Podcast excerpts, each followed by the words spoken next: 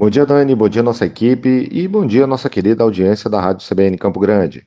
Amigos, a nossa pauta de hoje é para os empresários e os microempreendedores individuais, a qual eu considero empresário também, colocarem no radar de vocês que o governo federal já está em fase bem avançada para a liberação de uma linha de financiamento de mais de 100 bilhões de reais, destinados principalmente para mês micro e pequenas empresas que ainda não conseguiram retomar suas atividades normais e, consequentemente, obter os resultados financeiros num período anterior ao, à pandemia do Covid-19.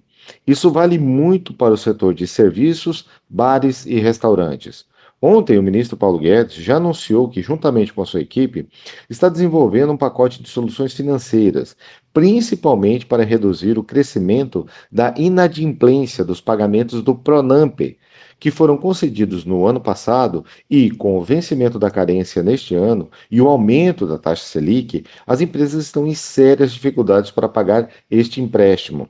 Pelo menos 20% de todas as empresas do setor de serviços aproximadamente, estão com seus pagamentos do Pronampe em atraso. Considerando somente bares e restaurantes, são pelo menos 70 mil empresas no país. Só para se ter uma ideia desse aumento, a taxa Selic de fevereiro de 2021 estava em 2% ao ano.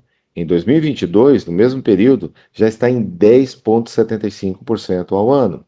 Isso aumenta pelo menos cinco vezes as despesas financeiras de uma empresa, o que não dá para repassar para o cliente que, que já está com restrição de consumo.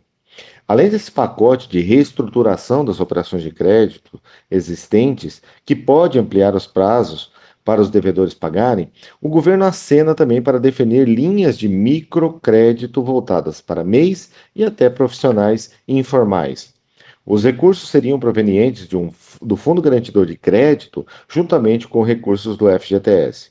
Isso é uma ótima notícia, pois assim estimula mais a formalização de pessoas do que hoje estão incentivadas a trabalhar por conta própria como informais.